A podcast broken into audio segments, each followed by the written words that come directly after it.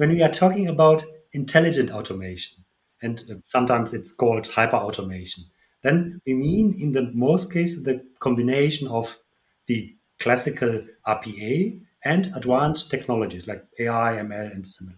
So, and, and the goal is there to have a business process automated and self-learning process, right? It can, it can learn and perform independently. This is the backbone. But how we are communicating with this intelligent automation? In the, in the most cases, using the interface we know since the invention of computers.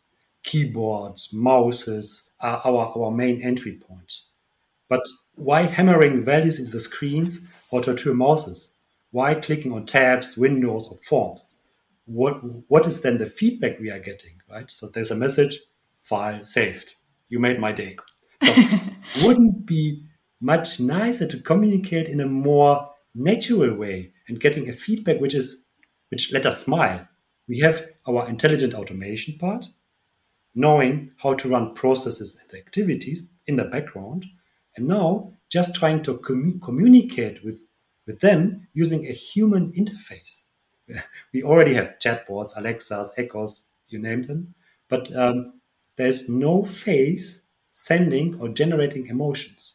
We wanted to try it out whether a face could help to open a, a better communication channel, calling it emotional automation. In today's episode, I'm delighted to welcome Adrian Kortz from NTT Data. Adrian works as an innovation manager at NTT Data, the multinational IT service and consulting company, which predominantly focuses on solutions revolving around SAP software. After briefly talking about what automation looks like at NTT Data, we discussed the topic of emotional automation, which is kind of an evolution from intelligent automation solutions, which are now able to express human like emotions. Together, we unpack how this actually works, which technologies are involved in it, and what kind of use cases there are for emotional automation. We further look into the benefits it brings, and of course, what kind of challenges come with it. So, I hope you enjoy this episode, and I thank you for tuning in today.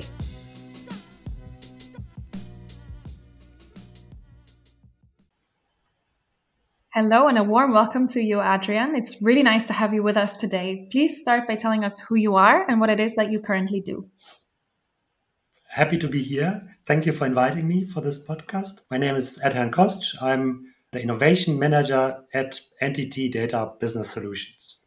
Okay, thank you very much. And uh, can you explain us a little bit about your job and how did you come to be an innovation manager? I got this title because uh, someone wanted to have me in a cluster or box or, or structure. um, and I need something for the business card, right? Um, I'm fine with that because it helps that outer world at least getting an impression of what I'm doing. Even everyone looking at the title has his own idea what it could be. So I'm working for NTT Data Business Solutions, which is a full service provider in the SAP area.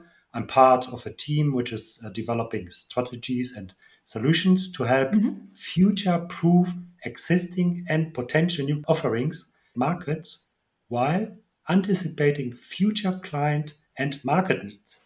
While doing this, uh, the outcome is a guidance or thought leadership in the area of innovations and digital transformation. And I'm more in the innovation than in the managing part. Right. Okay. And what is your objective as an innovation manager? on the one hand side, we are working with new and great technologies where things are going wrong all the time.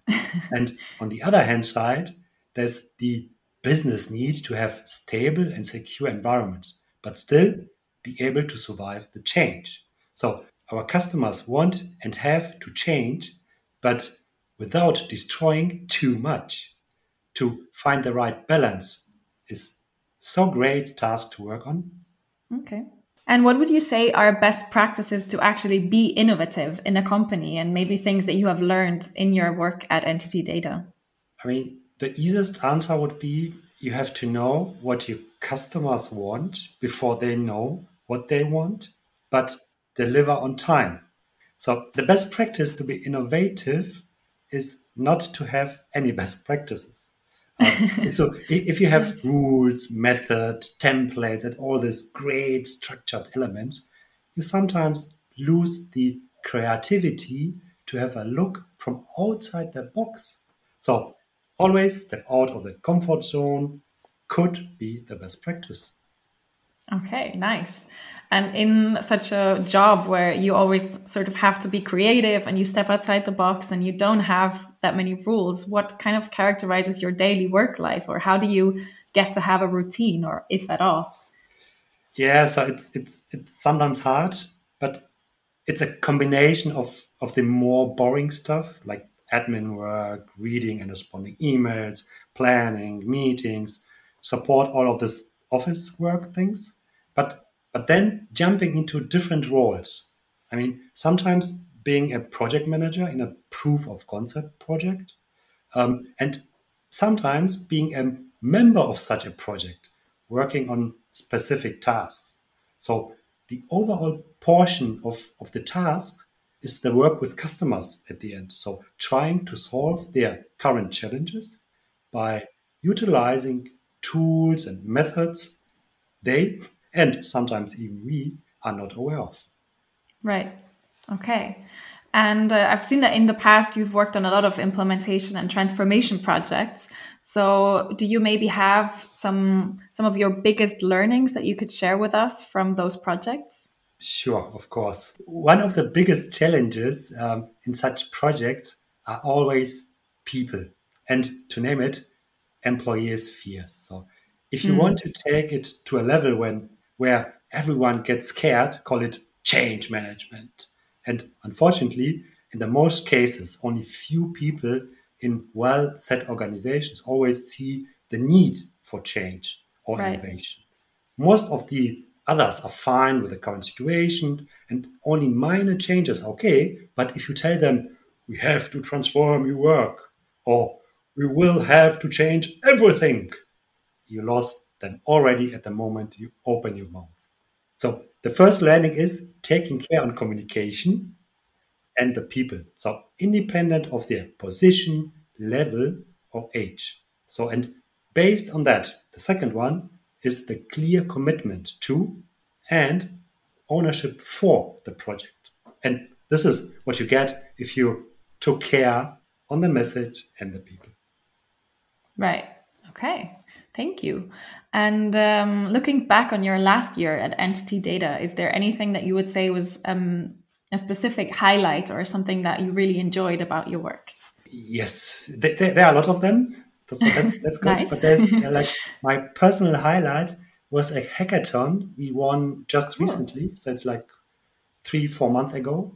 So um, it was around sensing and recognizing smell using an artificial nose so the nose. Right? Wow. Um, mm. We used some existing sensors and embedded them into a business story and valuable use case. So, and the reason why why I like this is because at the very beginning we didn't know where we will end up, and we spent five days, very intensive work, and based on available technique, we created a use case which is so great that we now started to prove this idea together with a customer, the real customer, in a real life scenario. So, I mean, it looks like we found something relevant and useful born out of a blue and five days closed environment. Wow, that's super interesting. I can't even really imagine how that works. Can you kind of describe what, what exactly the nose can do or what, what the function is that you discovered? So what we did, so the nose is just sensing four different ga gases. So there are okay. like gas mm -hmm. sensors at the nose, and um, what what is possible is to to find a footprint or fingerprint of a specific smell. Let's say coffee, banana, uh, alcohol. So if you if you have a coffee, so you can you have like this four different gases, and an AI algorithm is capable to recognize when you have this coffee under the nose, or if you have the banana under the nose. And um, the idea was, okay, this is something which is very important for life science, for for for uh, consumer goods, for quality inspection. So let's try to to understand sensing and try to to train the the machines to sense smell. Wow, super cool. I've never heard something like that before. I think we'll we'll talk a little bit later about intelligent automation in general, but before we we jump into that, I would like you to give us maybe a little bit more of an insight into what NTT Data actually does because we've talked a little bit about your work, but we would uh, maybe also benefit from knowing a bit more about the company's vision and how it is implemented and yeah, what is the general vision of NTT Data? Yeah, sure. We are an SAP full service provider. So that means we are implementing, supporting, and maintaining all solutions around the SAP ERP world software. And where SAP does not provide a solution, then we are trying to find one and um, implementing that. Everything around this SAP ecosystem, I would say. Right. Okay. And how does NTT Data use automation in general? So um, we're here talking about automation, and especially we're gonna look into emotional automation later. But I was also interested in maybe your internal process automation initiatives and how much of your work is maybe already affected by automation. That that's somehow easy uh, at the beginning. So we we are automating customer processes already through the fact of implementing the systems each and every software or ERP system implementation is already kind of automation, right? Mm-hmm. So in general, we are very much looking into the processes of a customer and based on this, how this process is covered by technical components or representations. So each single step within a process can be something a machine, software is doing, or a human. So whenever a machine or software is able to do this step better than a human and better. I mean, not, not always faster, or, but even more important, with a much better quality, then let the machine do it. So we see automation as a natural part of a process which can stabilize and enhance the performance of such a process. Right. Okay. So that would be more uh, towards your customers when you're implementing solutions for them. Would you also consider your own department maybe somewhere where you experiment with automation of processes? So, automation was and is always important. This is one of the main drivers, right? Right.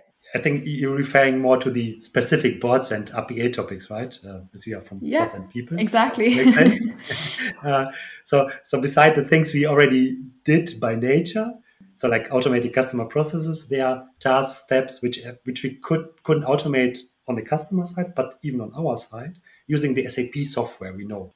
There are things like interfaces, office activities, all the work which is done outside or next to the to the ERP system. So mm-hmm. and I think since four or five years we recognize that there's a huge potential which can't be covered by what we did until then and utilizing the SAP world, right?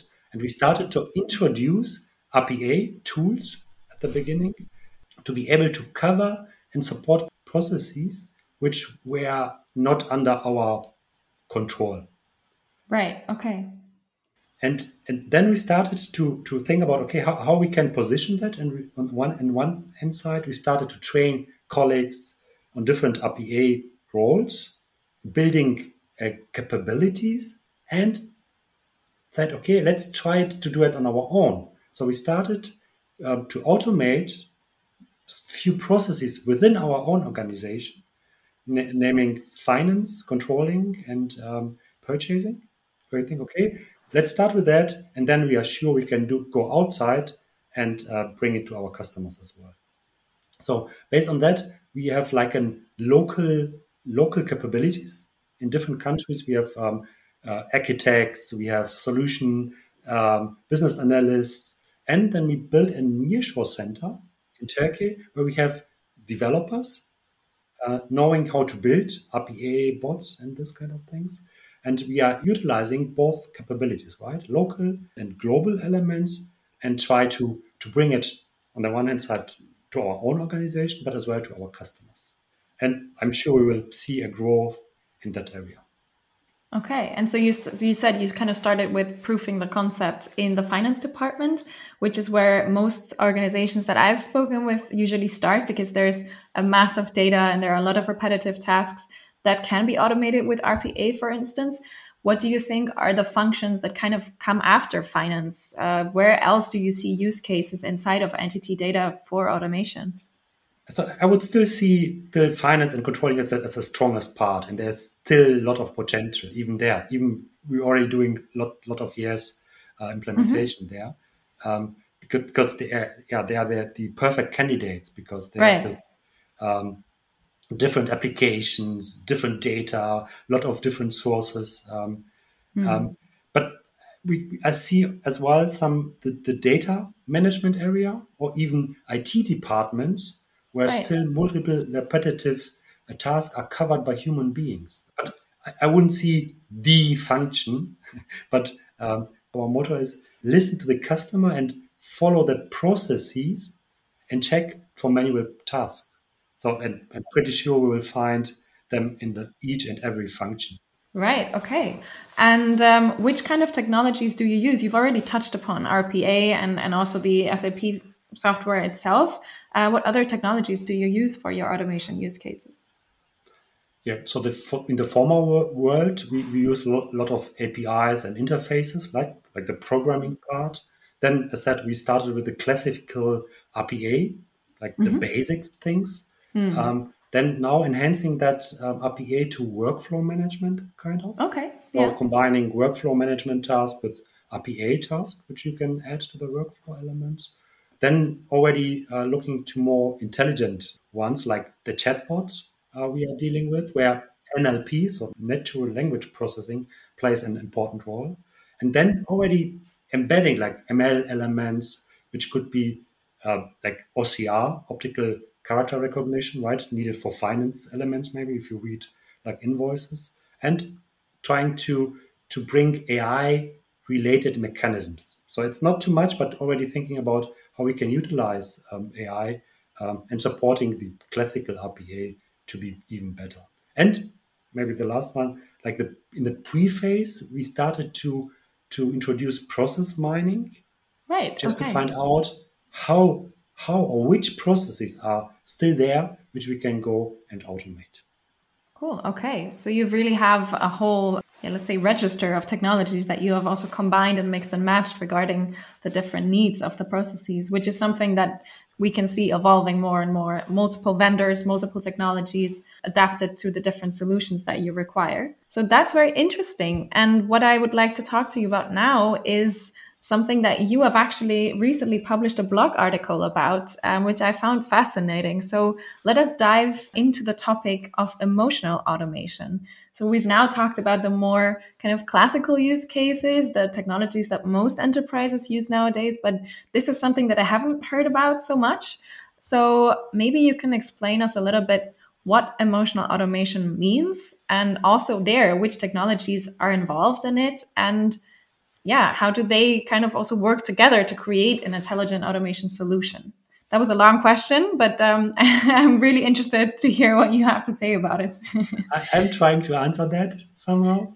Maybe let's let's start like this. So, um, just think how we are expressing emotions. We are using one of our most powerful interface, and in that word, it's already our face. Um, all of us understand a smile already babies know what a smile means. True. And yeah. beside our face, as you can imagine, we, we are using our language for communication. So it's not only about the words we are saying or using, but as well the intonation or the speed, which are clear indicators of our emotional state somehow. And not to forget our body language, yeah, or, or the movement or things we are doing. So and and now if we if we want a machine to be able to communicate with us and express emotions like we do, we have to provide like similar interfaces we are using. That was the, the, the main idea. It means for the face, what is there? Computer vision. So cameras are already able to see a face, and machine learning models can already identify and recognize the state of the face, right? Right. Are we mm-hmm. smiling? Are we sad? Do we have some fear? On the other hand side, NLP, I think I mentioned that already, right. talking about the chatbots, is capable to listen and understand what and how we are talking and what we are saying. We have seeing and we have listening. The last piece is now to mirror a human being. And for that, we are using avatars, where strong graphic cards are already able to render a face and a body on a screen which looks like a real human. And here we go. We have a digital human being able to react and act like a real human and support their needs. So that was like the, the initial idea. Okay. And uh, you've already mentioned, uh, in terms of technologies, uh, natural language processing, machine learning. Yeah, how can you actually achieve this human like experience? Is it collecting a lot of human emotion and data about it? And, and how do you get the, um, the avatar also to look realistic? Because I can imagine that it can also be, uh, in the beginning, kind of hard to really transfer emotion as you could as a human being. Absolutely. These are like the, the hardest portions of this uh, nice idea. So um, we are trying to teach our avatars to be as close as possible to what we would do being in the same situation. If someone is standing in front of the avatar, the camera, and, and is smiling, the avatar is smiling back. If someone is angry or sad, the avatar tries to mirror this, but at the same time asking what the reason is and and tries to offer some, some, some kind of help. Mirroring emotion is one part, and, and the other is then the language. There is a difference between the written and the spoken language, as, as you know. So we are trying to let the avatar speak and not read. So this helps to create the impression of a human-like conversation, like emotional feedback, and mirroring the user and using a language we are used to speak just reading or not just smiling, just trying to adapt a very hard task. Okay. And can you maybe briefly explain how this evolution from sort of basic digitalization to this intelligent automation and to now really emotional automation actually took place? Because that's a far or like a long journey to come from, I guess. Yeah, but it's not so far. when, when we are talking about intelligent automation, and uh, sometimes it's called hyper automation. Then we mean in the most cases the combination of the classical RPA and advanced technologies like AI, ML, and similar. So, and, and the goal is there to have a business process automated and self-learning process, right? It can, it can learn and perform independently. This is the backbone. But how we are communicating with this intelligent automation? In the, in the most cases, using the interface we know since the invention of computers. Keyboards, mouses are our, our main entry point. But why hammering values into the screens or to mouses? Why clicking on tabs, windows, or forms? What, what is then the feedback we are getting, right? So there's a message, file saved. You made my day. So wouldn't be much nicer to communicate in a more natural way and getting a feedback which is which let us smile. We have our intelligent automation part, knowing how to run processes and activities in the background, and now just trying to com- communicate with, with them using a human interface. We already have chatbots, Alexas, Echoes, you name them, but um, there's no face sending or generating emotions.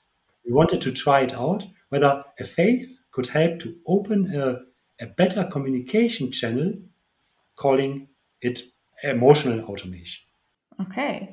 And have you found benefits to the emotional automation? So, have you maybe also understood how humans that interact with this avatar, how they feel about it? Or generally, what do you see the benefits to be of emotional automation?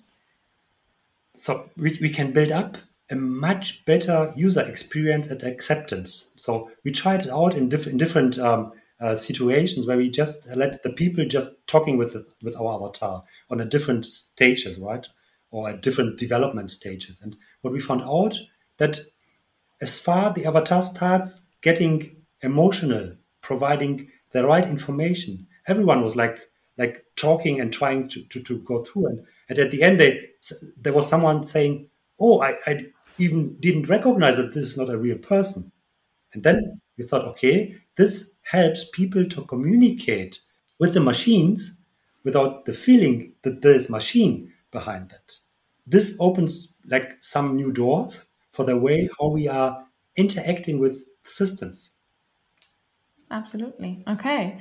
And uh, in which kind of use cases do you see opportunities to use emotional automation? So you said that it improves the user experience. So I'm guessing there are a lot of different opportunities, but maybe you can already tell us about some of them. So the strongest part, I would say, is currently the customer service area. Right, makes sense. Where we have like the, the best use cases for now, because this is the area where emotions are as important as sometimes sometimes even more important as good products and services. A digital human, which is the emotional automation entry point, uh, can be something companies can use for their work with their customers, providing something to their customers. But um, at the same time, it could be like an internal buddy. Thinking of assistant, you already mentioned that, supporting internal processes and tasks in any area yeah or also even onboarding maybe or, or things like that. Yeah there are many things you can think about. You mentioned that so we have like an onboarding assistant in our company which is telling the new employees uh, all the things they have to know right? So where to find that thing where, where to get the hardware things all this kind of things. You have all the same questions you always rise when, when you're like a new employee maybe can be covered by an automation so you don't need someone already answering the same question, right? Yeah. And it, as you said, it can put a smile on your face if you have this kind of more emotional connection rather than just receiving an email uh, with all the information. So, yeah, that's definitely interesting. So, um, that leads me kind of to the next question that arises from that. What kind of problems can emotional automation solve? So you were saying, you know, you can save maybe that one person that normally used to onboard people to have to answer always the same question or you can improve customer service. Uh, maybe you can elaborate a little bit more what kind of problems you are also aiming to solve with emotional automation. So in, in the first place we thought about use cases where real humans are not available but needed. This is covering things like opening hours weekends holidays or all these um, situations where you maybe need some support but there's no one there Nice. Yeah. A digital human can exactly close this, this gap, being an emotional and supportive extension of a real human, and sometimes even better, because it will never get tired. So it will always have the, the correct information and it will never produce errors or mix up names, dates, contract details, or product specifications. So all the advantages we know from automation extended with a friendly face or a friendly sentence.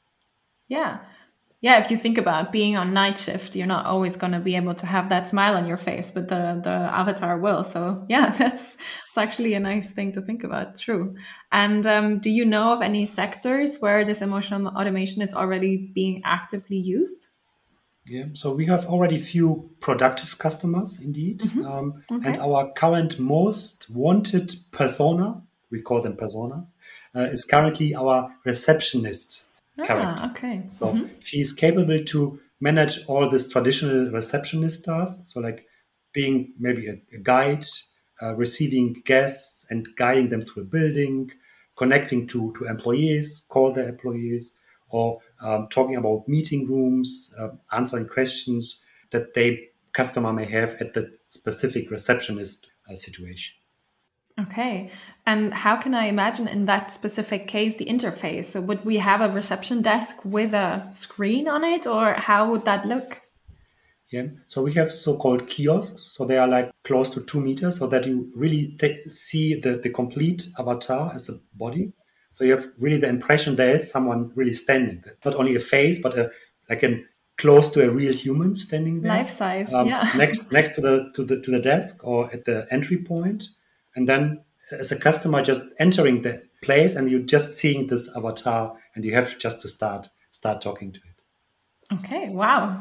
That's even bigger than i expected it to be. That's super cool. So that was the idea. So we don't want to just uh, have something small but something where we really can look into the eyes of the avatar That's really nice. But that also means, I guess, that you have to collect a lot of data beforehand um, if you want that avatar to be able to respond to questions about the meeting room, but maybe also, I don't know, like whatever it could be that the that the person might want to uh, inquire about. So I'm guessing that that's one of the challenges, maybe. Um, also, with that, in order to sort of apprehend and anticipate the questions that might pop up and be able to answer them correctly. Um, maybe you can talk about generally the challenges with emotional automation that come with that. One of the main challenges is uh, to get the intent from the user right. I mean, really to understand what the user wants and being able to help and support. And this is where the magic happens. So, in, in case it's going right, everyone is happy. But at the very moment when it's going wrong, you lost your customer immediately. So, for sure the, the strange thing is, so we are much more tolerant when a human is not really understanding what we want and what we are talking about. But we are very, very intolerant when a machine is not understanding and responding correctly. This is where we have to train the digital uh, humans getting better day by day, understanding what we want and how we are expressing this. Yeah, I, think I know that from my own experience, uh, for now, not with avatars, but with chatbots. Um, that once you get a message back that doesn't correspond to what you asked them, you immediately close the tab and don't want to talk to it anymore.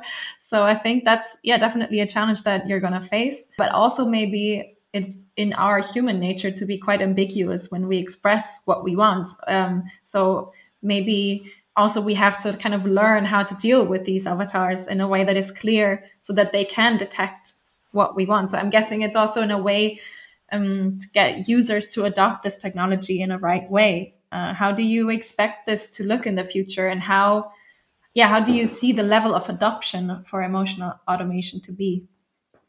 Yeah so, so this is like the, the weak point right? If we if mm.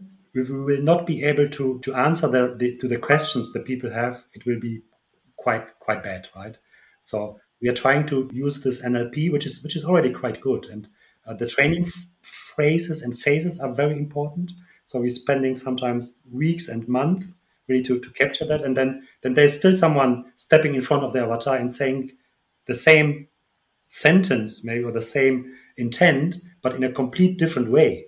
And then you're just ah okay, we have to train. So there's like a training way, and if we think about adaptation, so I think while the younger people will be more open per nature, uh, playing with the technique and trying it out. But while elderly people most likely would love to communicate to a digital human instead of browsing a homepage they don't know how to use, waiting in hotlines for anyone to pick up, or similar situation where no human interaction is offered. And I mean, um, the human service contact points are getting less day by day, right? And there are self-service stations, portals, hotlines, or whatever growing up. And these are the first touch points, right? And in case a digital human can take over this touch point successfully, that's important. I'm pretty sure and very convinced that there will not be any question about the level of adaptation. I mean, everyone will fall in love. We have to successfully step over this communication challenge we have. True. Okay. And in that regard, I would be interested in sort of the current state of development. Where do you stand with emotional automation? And are there maybe also global differences? Uh, do you see other countries or continents that are pioneering this or that are maybe also further advanced than we are here in the DACH region. Uh, what is your take on the current state? While looking to my own company and, and the countries we are working with, so we are sitting in 27 countries, and the customers currently adapting or hiring, we call that hire, uh, our digital humans, there's a, a very clear picture. So Nordics. These are the very first movers and adapters, I would say. Interesting. So the, the nice thing is that they are very open minded. They are seeing the potential and they're just starting doing and implementing. And even they know that things will go wrong, but this doesn't hinder them to do or to start. And in some countries, it's a little bit different. If you look to Germany, they are more like, okay, it can go wrong, don't do it. Wait until it's really, really, really, really good. And th- this is I mean, if we have to start, we have to we have to push that, we have to bring it to the world so that we and the world can learn how to how to deal with this kind of things. So um, and it's just great if you have someone just doing, even knowing it may fail. Yeah, yeah. As you said, um, I think that is a very German attitude to have to have things perfect before you put them in use. But I guess for you to be able to make emotional automation as lifelike as possible, you need to have customers that use it and that give you the input. Um, so let's uh, use this as a as an initiator for people to think about this. And um, if you think about the future of emotional automation, so you've talked about sort of where you are right now, what what the ideas are. Um, if you look a little bit further, let's say maybe ten years, um, and dream a little bit, what do you think it'll look like or could look like? So I think automation is a key element helping our customers being being and staying com- competitive and valuable on the on the market. So in some areas, there are more space for improvement. In others, it's, it's great. But automation is a huge driver for most of the companies. So the processes will become smarter and better. And, and the underlying idea will be, I think, in most cases, automation somehow, for sure. And I think automation will be like the driver sitting in the driver's seat. And we, like employees, will guide and steer the machines and algorithm right? What to do when. And wouldn't it be great if emotional automation would be the cherry like on top of it? So our cockpit will not be like a consolidation of screens and blinking lamps and but a, a smiling face. Causing yeah. a smile on each and every customer or employee face. So this is the idea I, I like very much. Yeah, that's a very nice metaphor. the real interface, so to to the machines in the background. Okay. Yeah, and I think we when we talked um, before, you also said that it could also be a way in which we then trigger maybe other automations. So you talked about hyper automation, so that for example, me as a business user, I could tell my avatar to please trigger the bot that then I don't know takes care of my invoicing or whatever it could be. So I think also there maybe it can be a way of approximating people and taking away some of the fear and the, the insecurity of working with automation through clicks, but by talking to the avatar. Is that something that you would agree with? Absolutely. So currently, as said, right, we are, we are typing, we are clicking, this kind of things, but but this is not our nature communicating with with others. I, I don't want to have machines like at, at, at the same level, right, like we. But the communication channel, that is something I think like a big improvement area where we can can do a lot of improvements, do some acceptance for for the machines in the background helping them being like smiling. Yeah, very nice. Okay. Um, before we conclude this episode, I would like to ask you some three quick fire questions from our question vending machine. Um, these are supposed to be really what comes top of mind when you hear them. So you can just answer very quickly. Uh, the first one is which daily uh, situation would you never automate? Can be from work or from your private life. Have a chat in the coffee corner.